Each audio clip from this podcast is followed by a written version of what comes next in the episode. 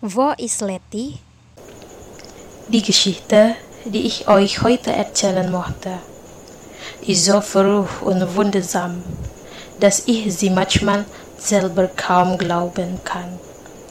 Sie beginnt an einem herrlichen Frühsommermorgen.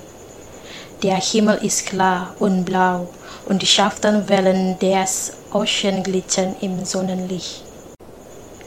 In der Ferne zeichnet sie der Dunkelstreifen des Festlands ab, das viele Meilen von unserer Insel entfernt ist.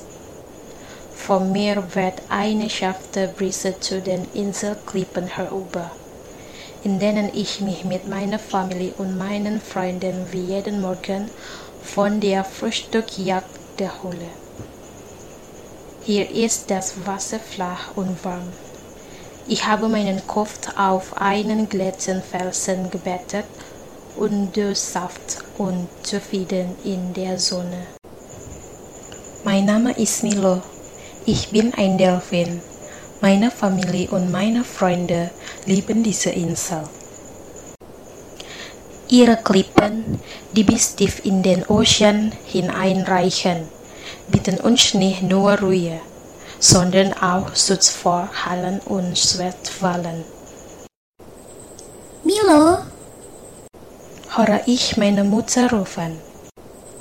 Milo, Ich habe den Kopf und blinzele zu ihr hinüber.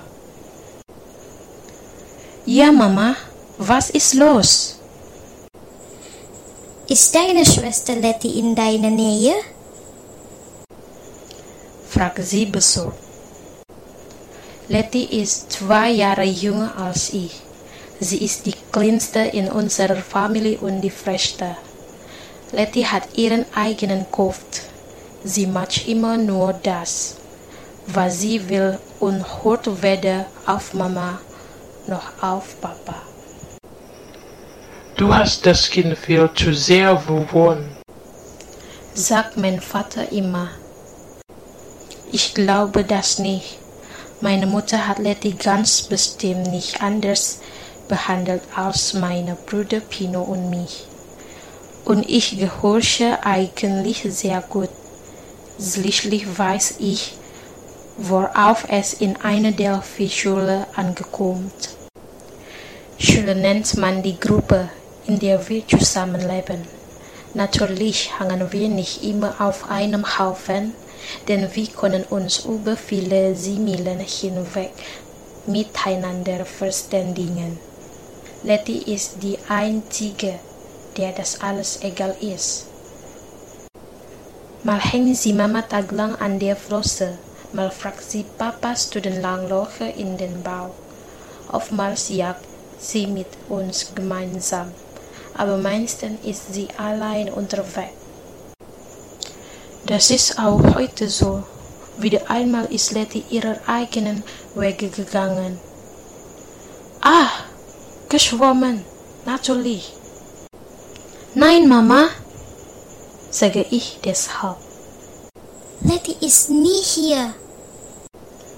Meine Mutter seufzt und verdreht die Augen, Ausgerechnet heute. sagt sie und lässt sie aus der Klippenmulde ins offene Meer zurückgleiten. Was meinst du damit? rufe ich ihr nach. Was ist denn so besonders an diesem Tag? Leider bekomme ich keine Antwort. Wahrscheinlich ist Mama schon zu weit entfernt oder zu sehr mit ihrer Sorge um meine kleine Schwester beschäftigt. Also versuche ich es bei meinem Vater, doch auch der gibt mir keine klare Auskunft. Das ist ein Geheimnis, mein Junge. sagt er, eines an anderem man besser nicht ruhen sollte. Mein Bruder Pino schlägt genervt mit seiner Schwarzflosse auf und ab und wirbelt dabei jede Menge Wasser auf. Vielen Dank, brumme ich. Ich bin ein Delfin. Ich lebe im Wasser. Ich brauche keine Dusche. Entschuldigung, Er windet Pino. ich wollte eigentlich Papa bespritzen, weil er so geheimnisvoll tut. Ich sag nur, wie es ist. brummt mein Vater.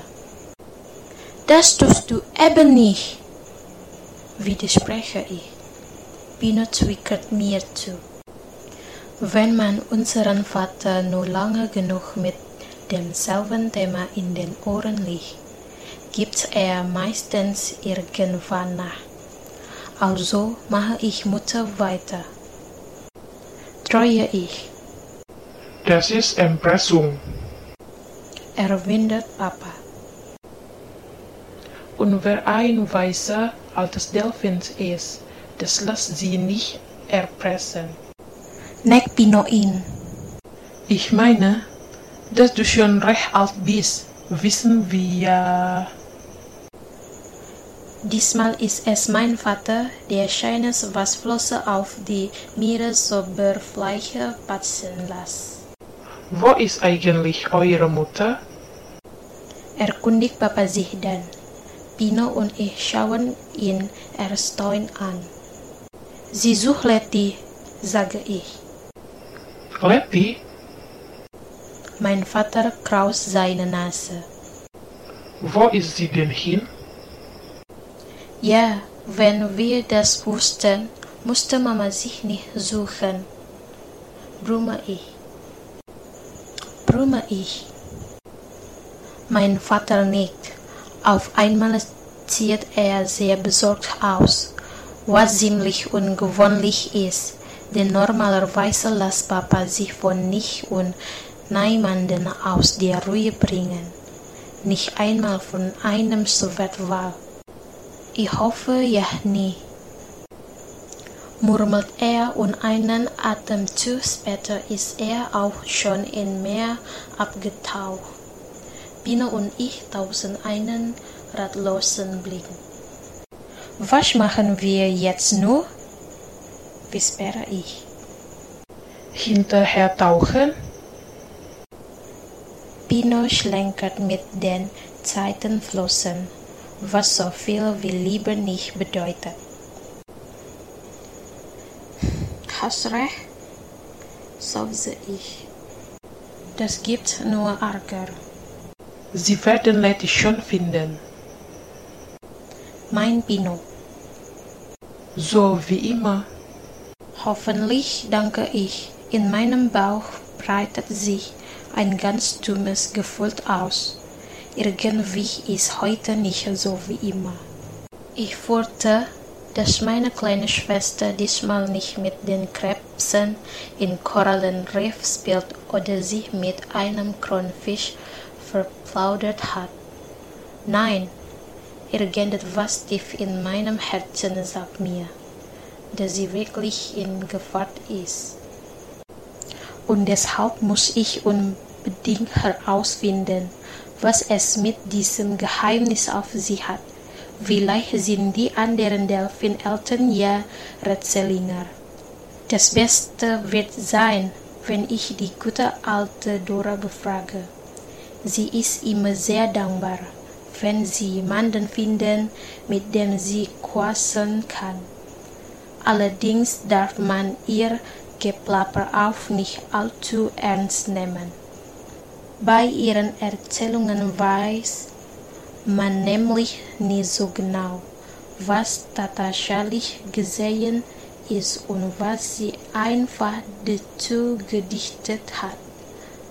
Einen wahren Kern hat aber jede ihrer Geschichte und den gilt es zu finden.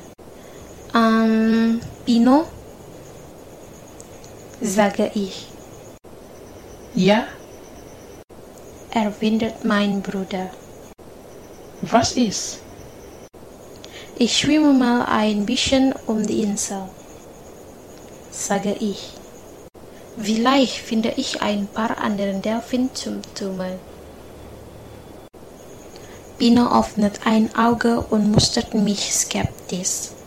Ich kann nur hoffen, dass er mir den Schwindel nicht ansieht. Vielleicht solltest du das auch tun, schlage ich daher schnell vor. Ich tummle mich mit den Jungs und du mit den Mädchen.